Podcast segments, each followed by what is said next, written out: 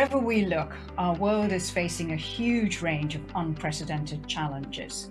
So, if you're a leader right now, how do you navigate your way through this? How do you make decisions in the teeth of so much uncertainty? How are you going to reconnect your people and rebuild your team so that they're fit to face the future? And what does it even mean to be a leader in such an increasingly challenging world? These and other questions I've been putting to top business leaders from across Europe, and I've had some surprisingly candid responses. So why don't you join me, Nisha Pillai, for the latest episode brought to you by Sherpany of The Agenda.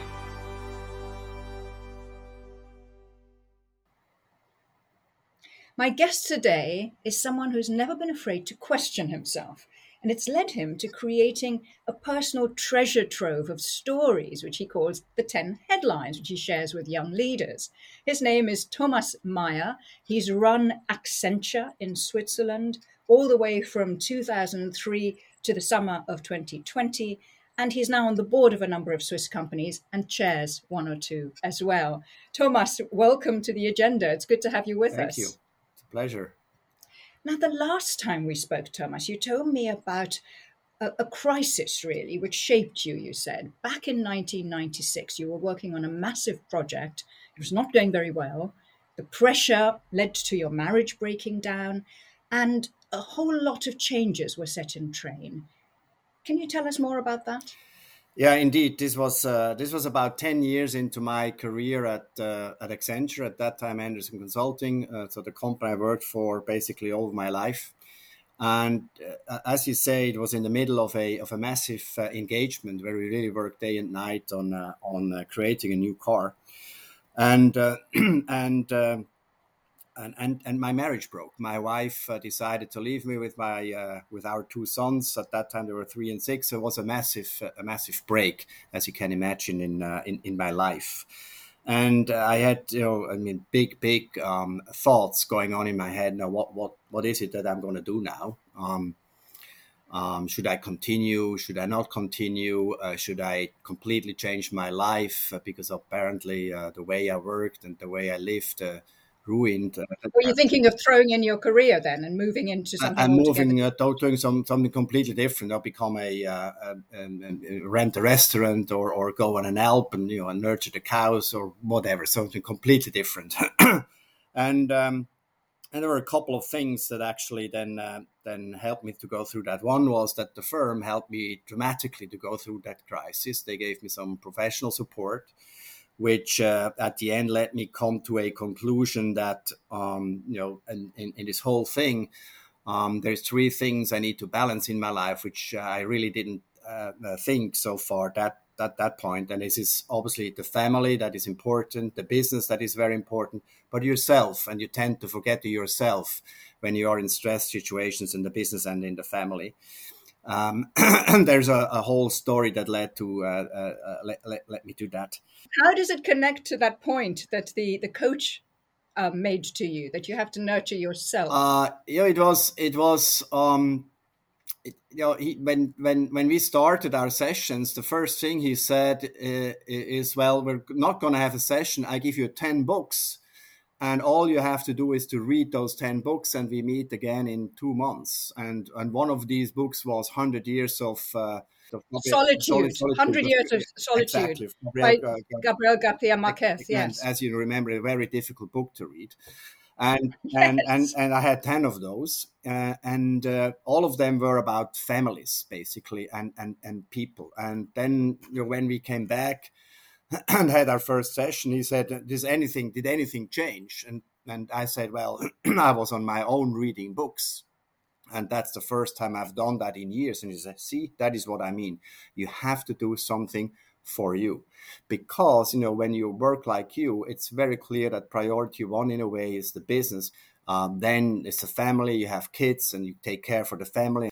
And it's quite normal that you forget yourself and from that on, um, this became one of my, uh, you know, one of my ten headlines that I started to collect during my my career. Which, from then on, I always used when when there was a batch of new people joining our company, and I gave them a little bit of an introduction breakfast, uh, welcome breakfast, and I use those ten points to uh, tell tell, uh, tell them a little bit about myself, but also the experiences that I made and what I think was important for me uh, to go through uh, through the various um, you know um, pluses and minuses that you uh, experience in a, in a career like that. So don't tantalize us now, Thomas. Give us some of those 10 headlines. Well, I mean, uh, the, the, as a direct consequence of of of, uh, of the, the, story that I just mentioned, is one is, is, is called business, family, and you. So that's that's one, and that helps me to to to to tell the story. Another one is called no babysitting. Then there is one uh, money does not make you get up at five thirty in the morning.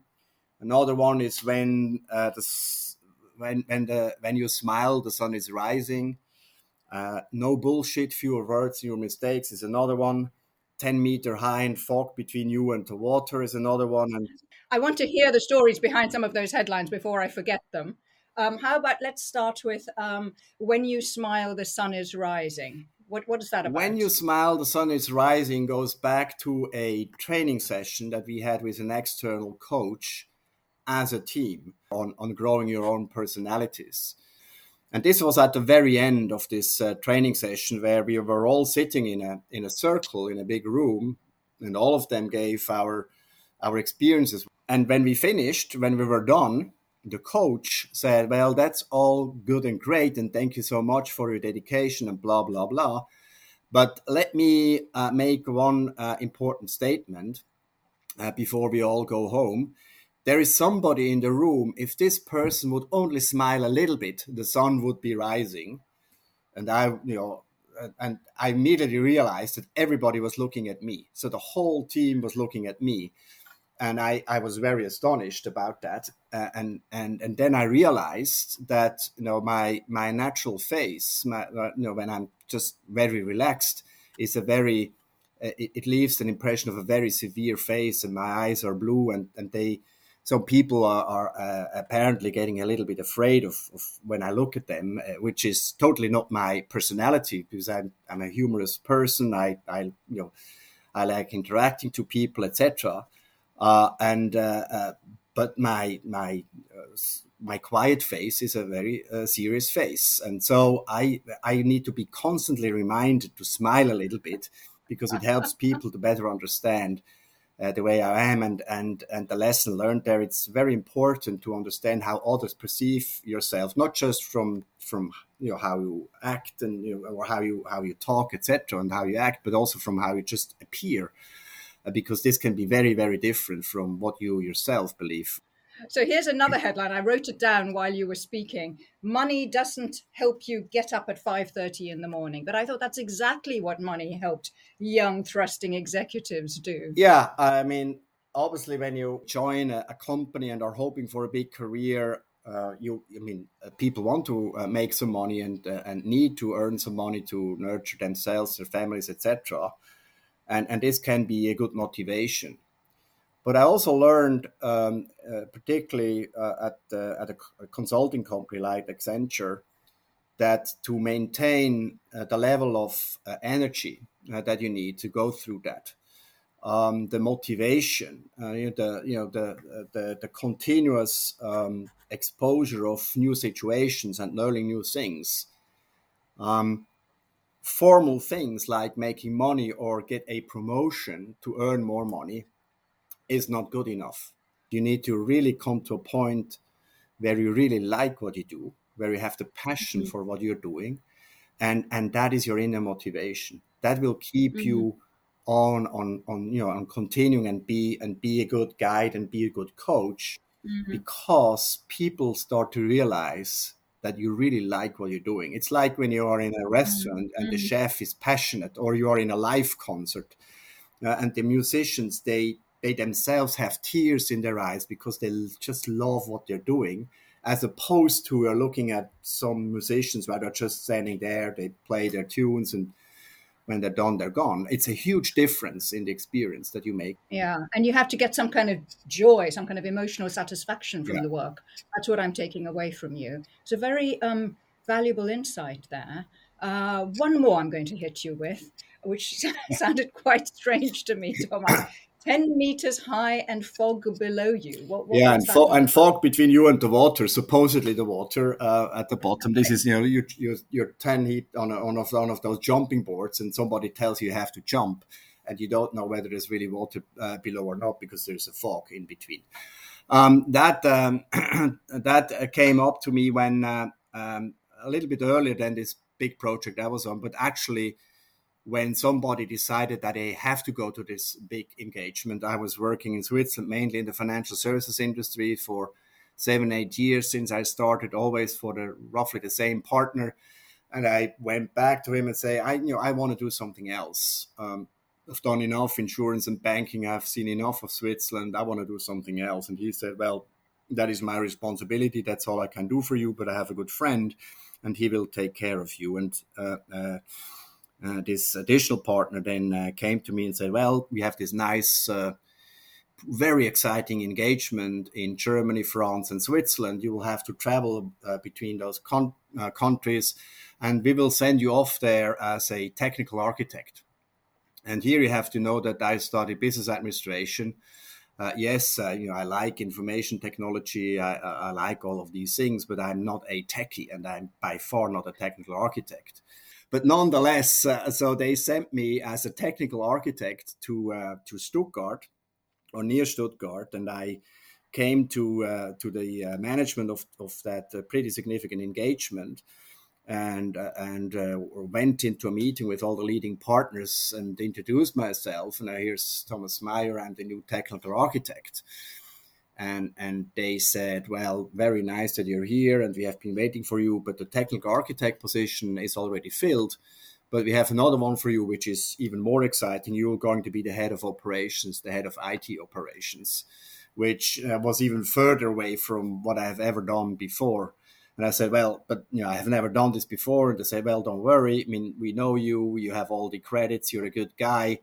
You will get help from everybody, and it's you know it's straightforward. And by the way, it's not just the the head of operations. You also need to help us in negotiation of a seven-year outsourcing contract to run all of these systems for the next uh, for the next uh, ten years. And obviously, I was very afraid to accept uh, such a position, but I decided to do so. And they also told me if you have a question or if you need, we're going to help you. You. All you have to do is just accept the role and do it, and we promise you we're going to be successful. And and you know, I I took the I took the challenge, and and it it worked out exactly like that. You know, despite this, the personal situation that I went through then for the next three three and a half years on that um, engagement. It was the one where I probably learned the most in my whole career. It was a roller coaster of experiences and ups and downs, but a really, really great experience. And I really got to know how know, how, how easy it is to jump because you know there's always going to be people. And you know if people trust in you they know there is water below the fog. You just have to jump and it's going to work. So i'm going to ask you this now thomas. How do you see the leadership challenge in transitioning organizations from where we are now, which is largely remote working and working from home, to a more hybrid state where the leaders want people back, but a lot of teams and a lot of staff members are not ready to come back? How do, how do leaders persuade people that really, for the sake of the organization and their own careers, they should be moving back into face to face physical location? Yeah, I mean, unfortunately, like in other situations, like the situations we have under in diversity and gender uh, situations, etc., it's probably going to need some rules. It's probably to need to, to going to need some guidelines. Like, no, we all agree that we will two days per week we will meet each other and we'll spend some time with each other.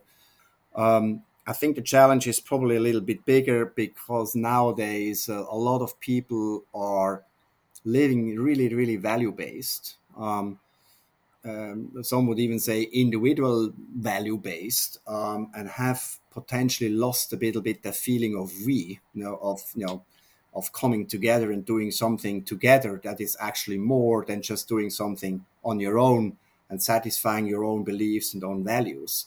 There is something in it of satisfying joint values joint beliefs you know and and, and, and joint objectives I think is a, a is probably the bigger challenge um, um, nowadays to to to really respect that people have their individual values and situations on the one hand, but also work with them to establish the trust that there again is more to it. I could talk to you all day, Thomas, but you can't give me all day. So let's just conclude this by asking you.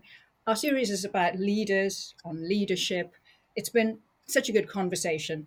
Can you tell us what it all boils down to? What do you want to leave our listeners with as a final thought? Well, take take your time to listen. uh, take your time to listen to understand um, whoever you are working with um, and, and, and be respectful to what I just said to their beliefs and values uh, as by establishing trust. I think it starts with listening, you know, and reconfirming and, and really understanding, but then also be self-conscious and, and, and have enough self-esteem to bring over your own beliefs and have a good discussion on it. Do not shy away from difficult discussions. Have the courage uh, courage to me is a very important word uh, and that people need to establish. Have the courage to enter a discussion, to go through hopefully constructive criticism.